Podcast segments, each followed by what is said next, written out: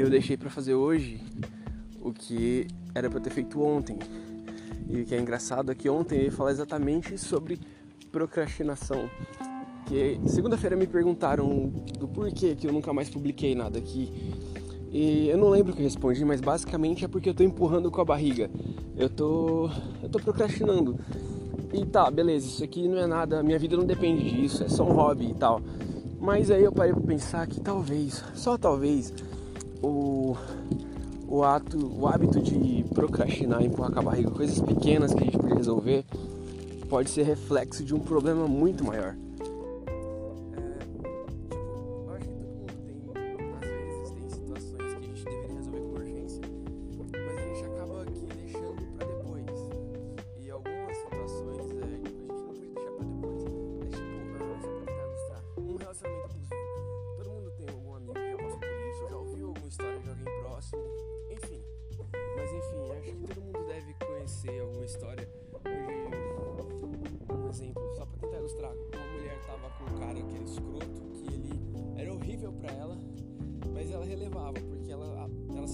Nos pequenos e raros bons momentos, que era quando ele fazia alguma coisa legal. E tipo, ela colocava isso, era tipo uma lupa. Ela ampliava essas pequenas coisas boas e colocava sobre todas as outras coisas ruins. É tipo, como se ela falasse, ah,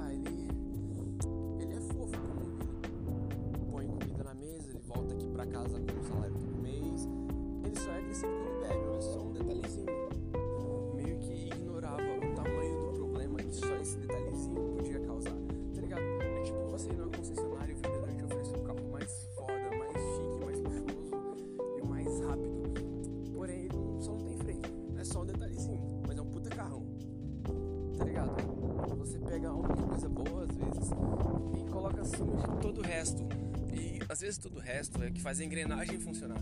tipo assim, eu confio em Deus, mas nem por isso eu vou atravessar a rua sem olhar para os dois lados. E por que, que eu tô falando disso? Eu já não sei mais, eu perdi o fio da meada. E eu não quero atacar de coach aqui, mas é, é, essa parada de. Eu sei o que eu queria falar, nem sei sobre o que eu ia falar na real. É uma parada que pode ser um pouco perigosa em alguns aspectos, né? Quer dizer, passar a gente querendo ou não. Então é bom a gente tomar atitude. Sabe, tipo, você tá na sua vida de bosta aí e a gente vive sempre pensando, se colocando no lugar de outras pessoas em situações que a gente gostaria de viver. Eu sempre fiz isso. Eu acho que eu. Esse é o mantra da minha vida. É tipo, coisas que eu quero viver, coisas que eu quero ter, coisas que eu quero fazer.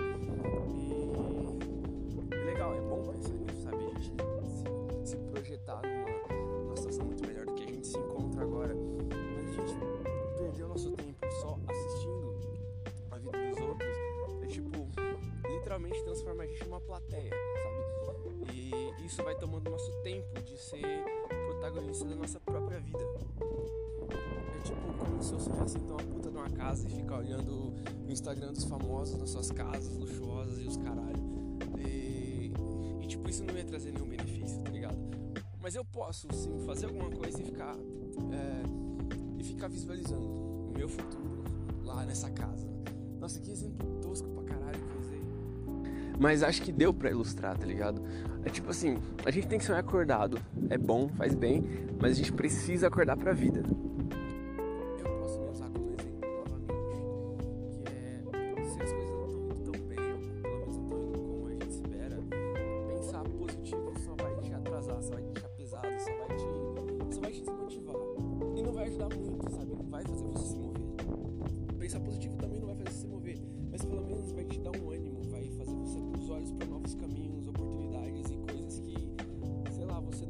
Sobre si mesmo, sabe? Que você pode ser ou não capaz de fazer.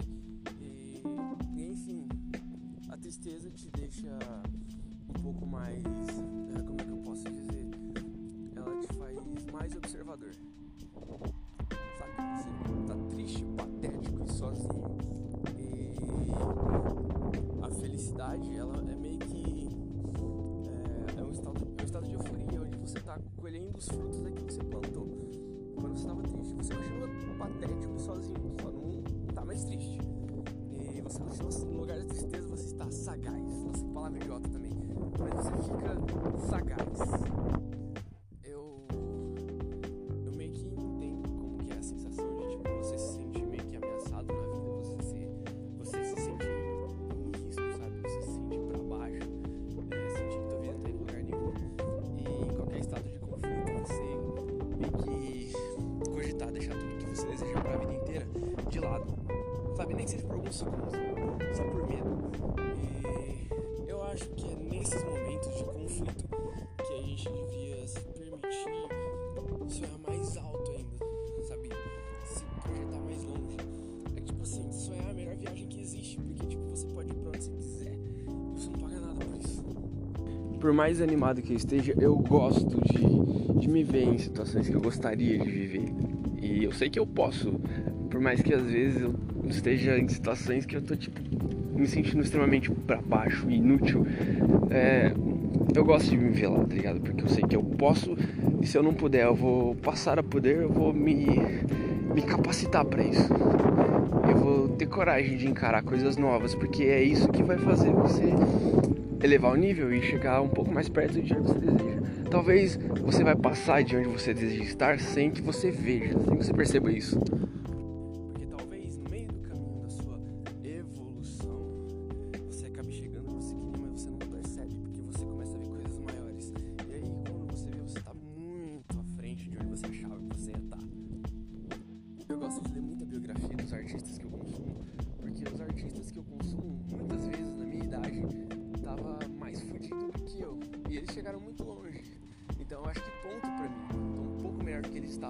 Idade. Isso é legal. É motivador talvez, não sei. Mas não quer dizer que eu esteja satisfeito no lugar onde eu estou. É tipo aquele papo da zona de conforto, sabe? É, é como se você estivesse andando num deserto e de repente você para pra descansar numa sombra que tem um pouco de água fresca. E você decide que vai que vai ficar por ali. E você tipo meio que não, não pode ficar ali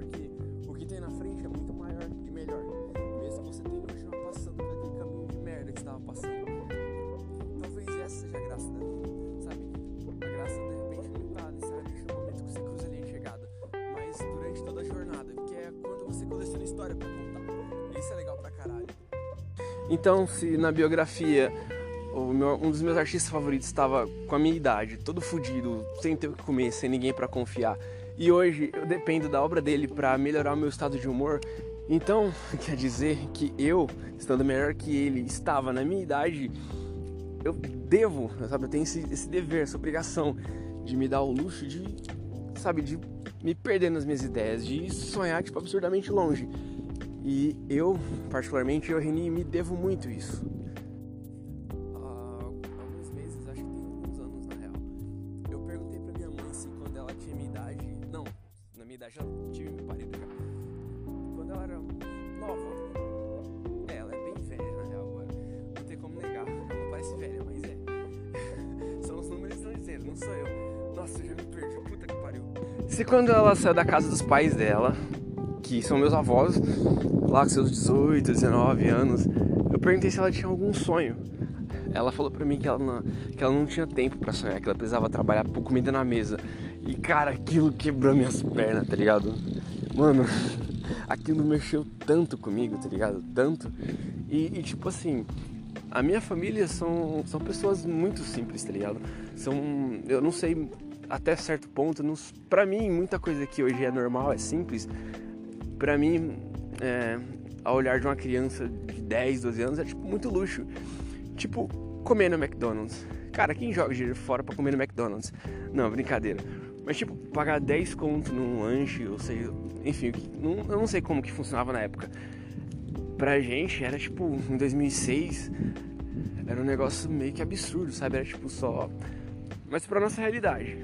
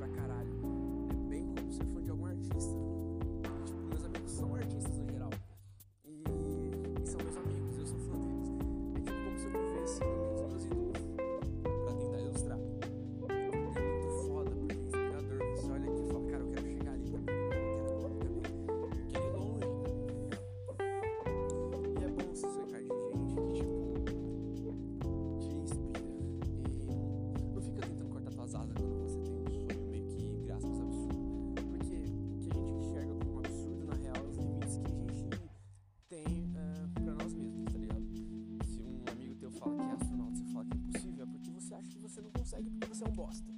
Mas teu amigo consegue porque a mente dele tá no mundo da lua e você não sabe o que ele quer pra ele. E muito provavelmente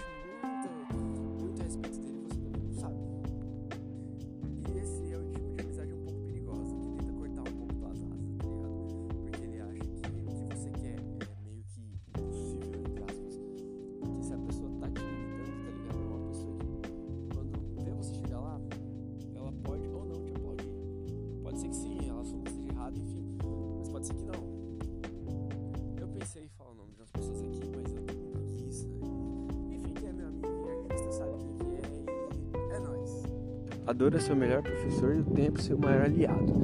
Whiplash. Não, acho que não é do Whiplash. Não, é do Whiplash essa frase. Não sei de que filme que é. Mano, aquele comercial do Jack Chan na Shopee é ridículo, né? Puta que pariu. Do que, que eu tô falando? Nem sei mais. É isso.